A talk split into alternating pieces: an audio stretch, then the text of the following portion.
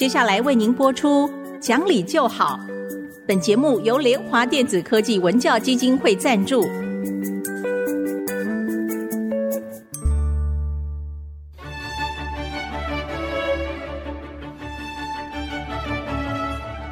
在日常生活当中，人们的不理性行为经常是隐藏在看似理性的包装和掩盖之下，很难被察觉。凡事讲理，所有事情就会简单得多。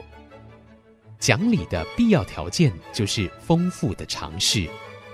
请听红兰教授主持的《讲理就好》。这里是 IC 之音足科广播电台 FM 九七点五。各位听众朋友，您好，您现在所收听的节目是《讲理就好》，我是红兰。听众朋友好，我是田丽云。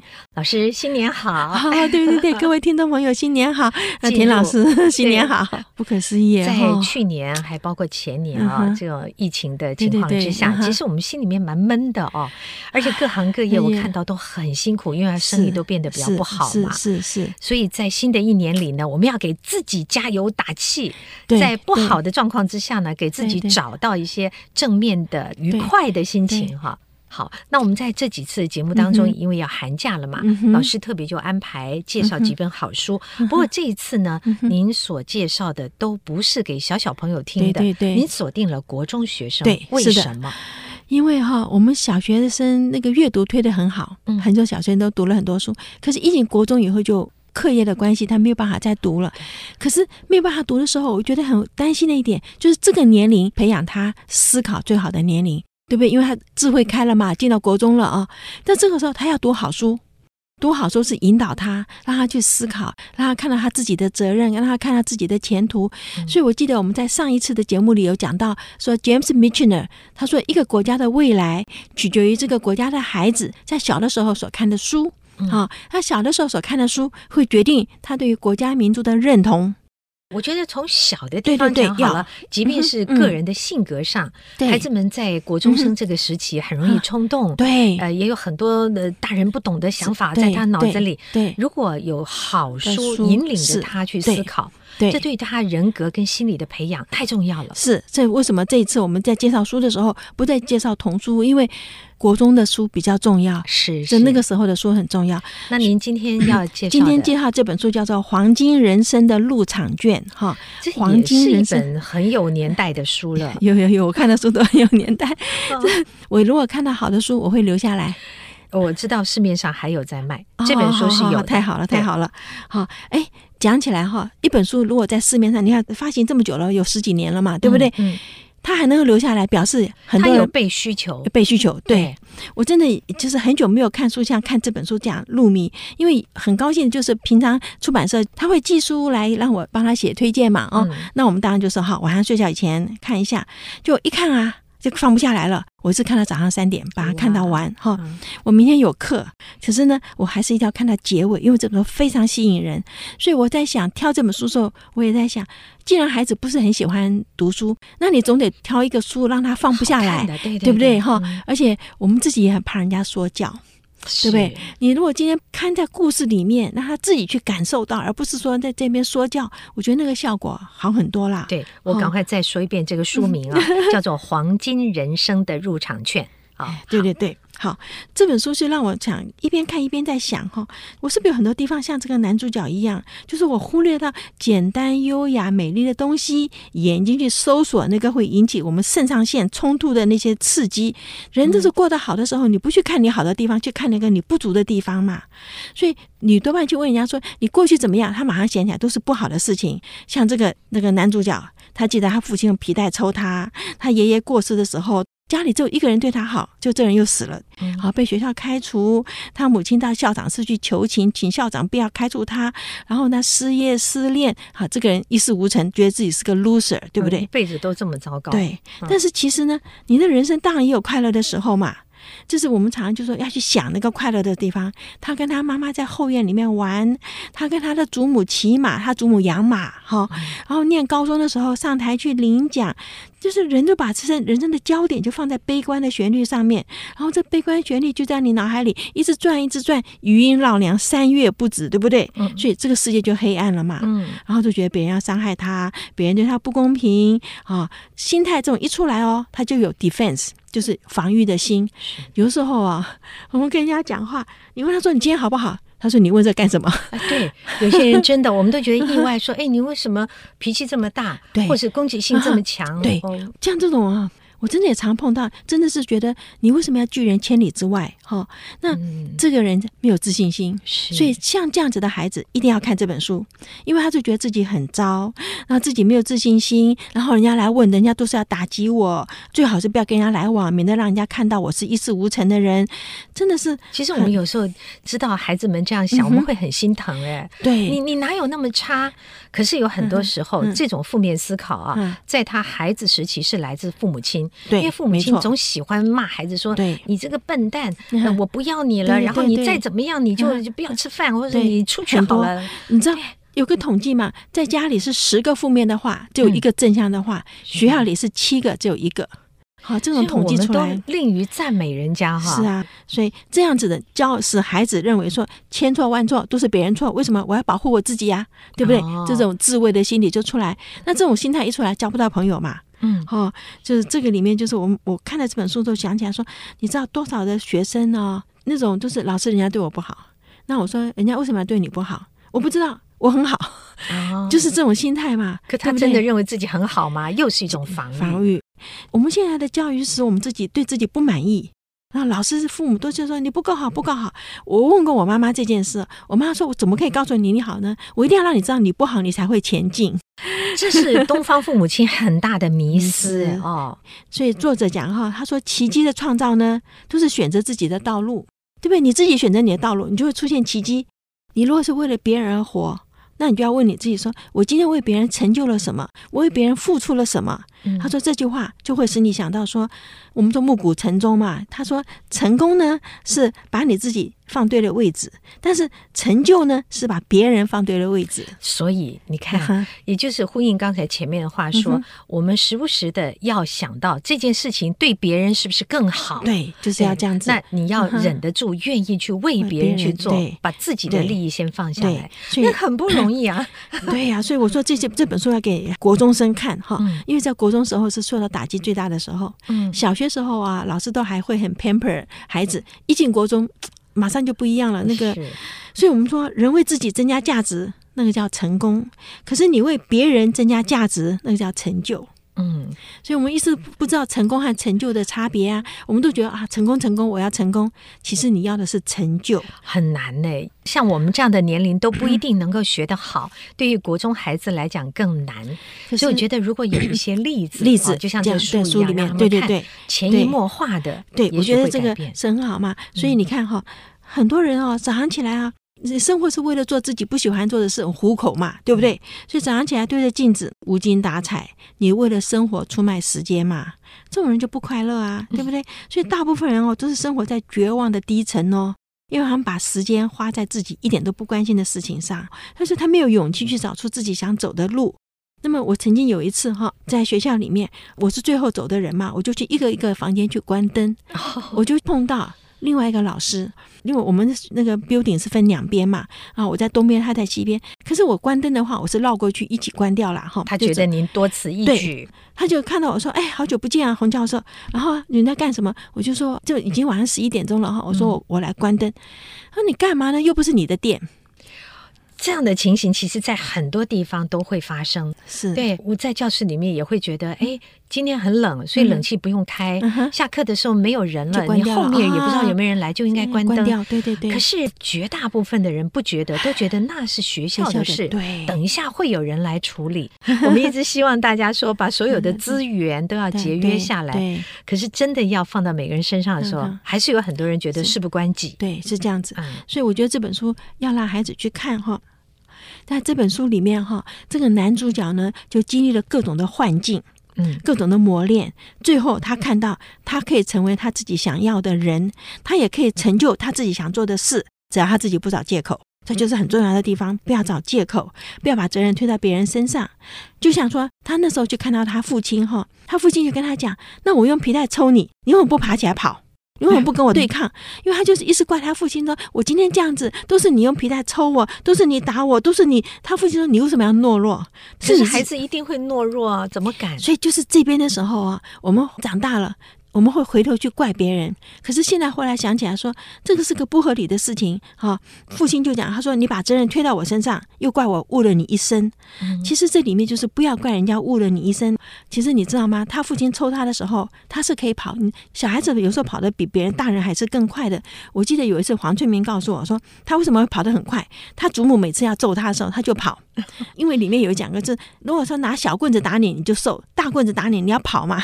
他用这个理由，对不对？对，对，也是了。可是我们的孩子基本上都没有从小知道说这个，打我太严重，我要跑，大家都乖乖的忍着。对，就是这本书里面告诉你，这边是哈男主角自怨自艾的心，他只要一改变，他就看到小时候母亲抱着他说：“哎呀，你真是个漂亮的 baby 呀！”啊，父亲牵着他的手说：“我真的好以以你为荣啊！”就是别人还是对他很好，他都是忘掉了而已呀。嗯，好，好，我们这边啊，先休息一会儿，等一下回来的时候，我跟各位仔细的讲这个故事。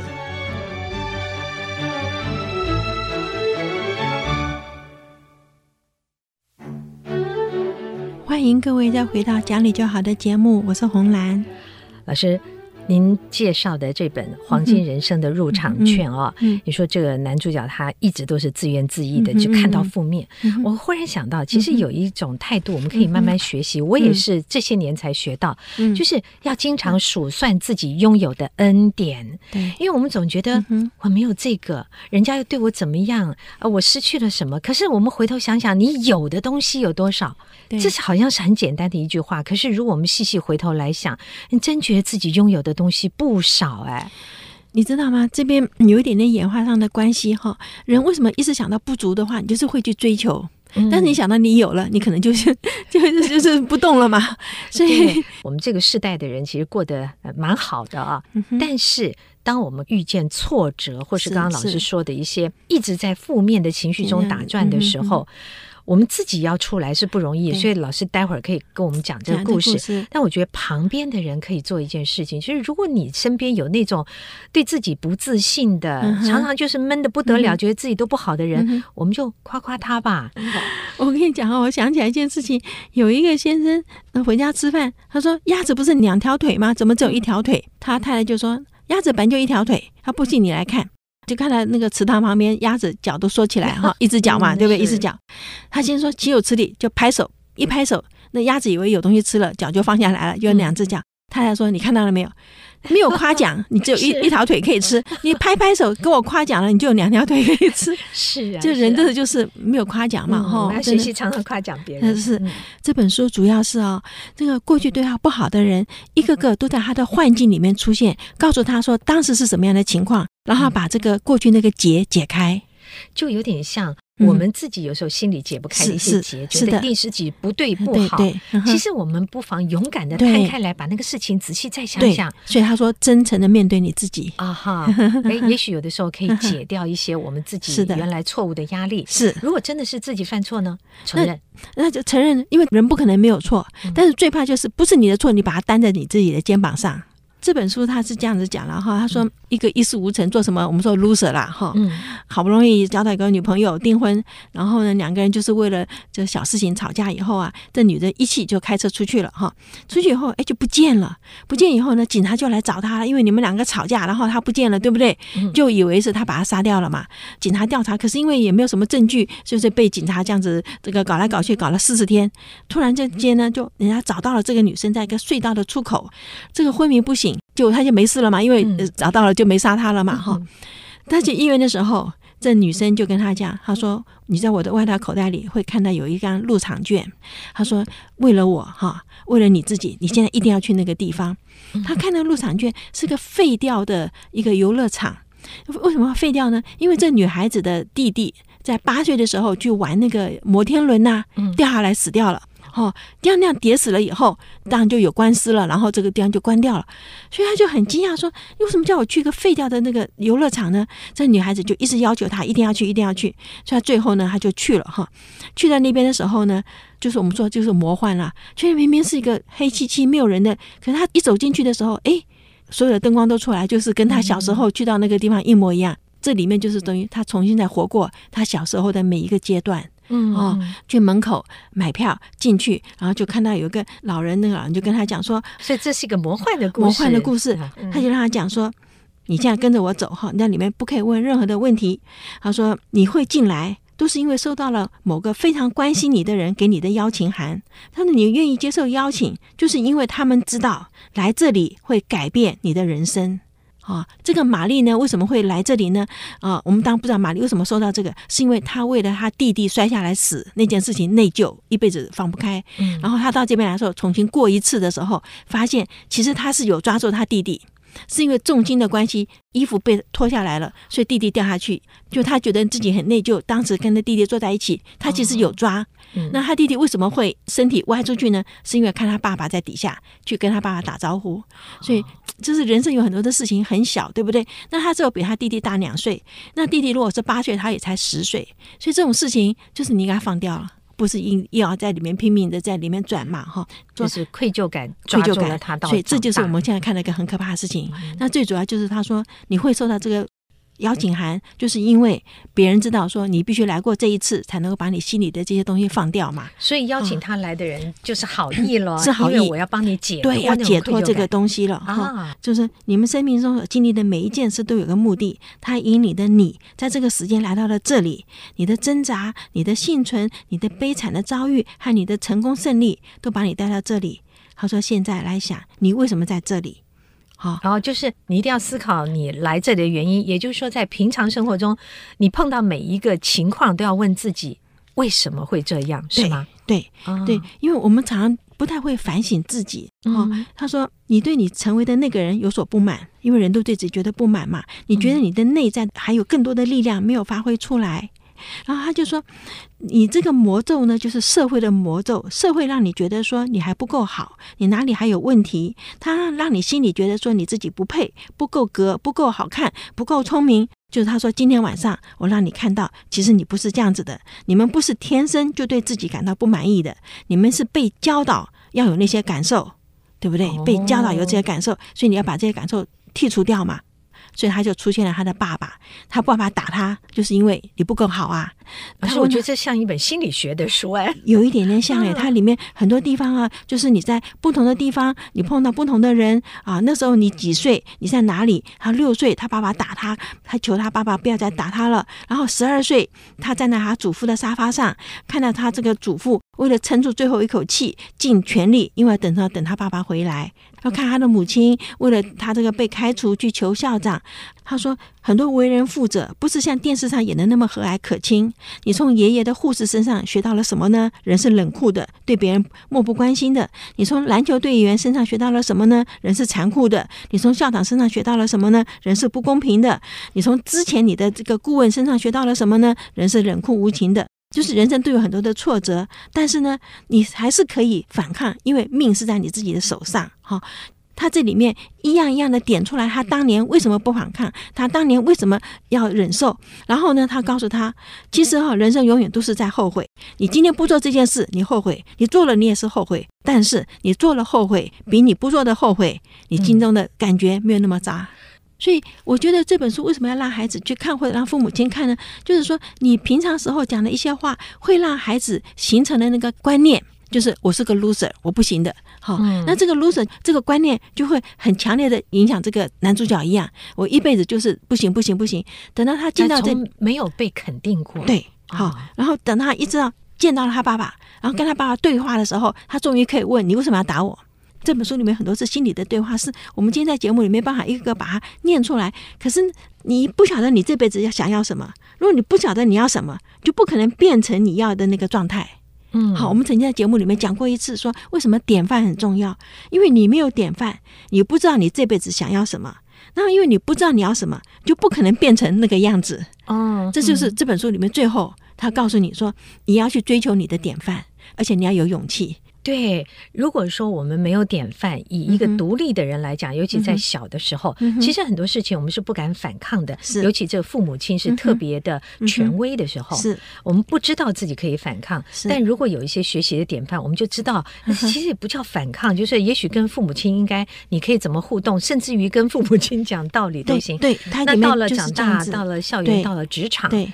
都要勇敢一点的来做自己。对，说实在话哈，因为人生都没有十全十美。我们童年有受到很多的事情，父母亲也不是故意，老师可能也不是故意，可是那个在我们心里面会落下一个痕迹，嗯、对不对？就他讲哈，他说他从来没有以长远的角度来看待事情，他从来没有想过他人生最后一天会是什么样子。你我们现在开始有有叫学生去想一想，如果你今天最后一天你要做些什么事，记不记得我们现在开始做这些这样子的事情了？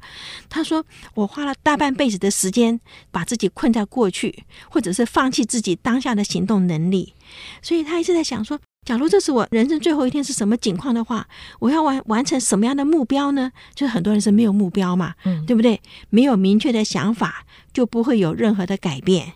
你是个随波逐流的人，嗯，就是我今天看到说，太多的孩子，你没有明确的想法，就不会有任何的改变了嘛。然后人家怎么讲，我们就跟着怎么讲了。所以给国中生看这本书呢，因为它正好就是一个心理的对话。您您刚刚讲的很对，它是个像心灵的书。我们碰到挫折的时候，我们跟自己怎么讲？然后外面的人，如果说他今天有个父母亲，他会对他怎么讲？那这个讲是不是我真的想希望听到的？所以他最后从这个里面出来的时候，他是一个隧道，隧道出来不能再进去。嗯，出来了以后，原来就是他经过这一段以后出来，人生整个改变。因为他就告诉你说，碰到转折点，如果你不能够诚实的对待那个转折点，你不会改变。好，在一年刚开始的时候。洪兰老师为我们介绍的这本书《黄金人生的入场券》，目的是希望每个人哈 都能够变得比原来的自己更好。更好，是的。你原来没有勇气的、不敢的，或是有太多负面情绪的地方，我们都把它摊开来，是，然后告诉自己说：“我要比现在一定要更好。”好，好，谢谢老师为我们介绍这本书。好，那我们第一跟各位谈到这儿，好。如果朋友们想重听一遍的话，你可以在 Podcast 上面继续去点听。我们就在寒假之前继续为各位介绍，介绍好书。好书，哦、好 的，那好，各位再见，再会。本节目由联华电子科技文教基金会赞助播出，用欣赏的眼光鼓舞下一代。联华电子科技文教基金会邀您一同关心台湾教育，开启孩子无穷的潜力。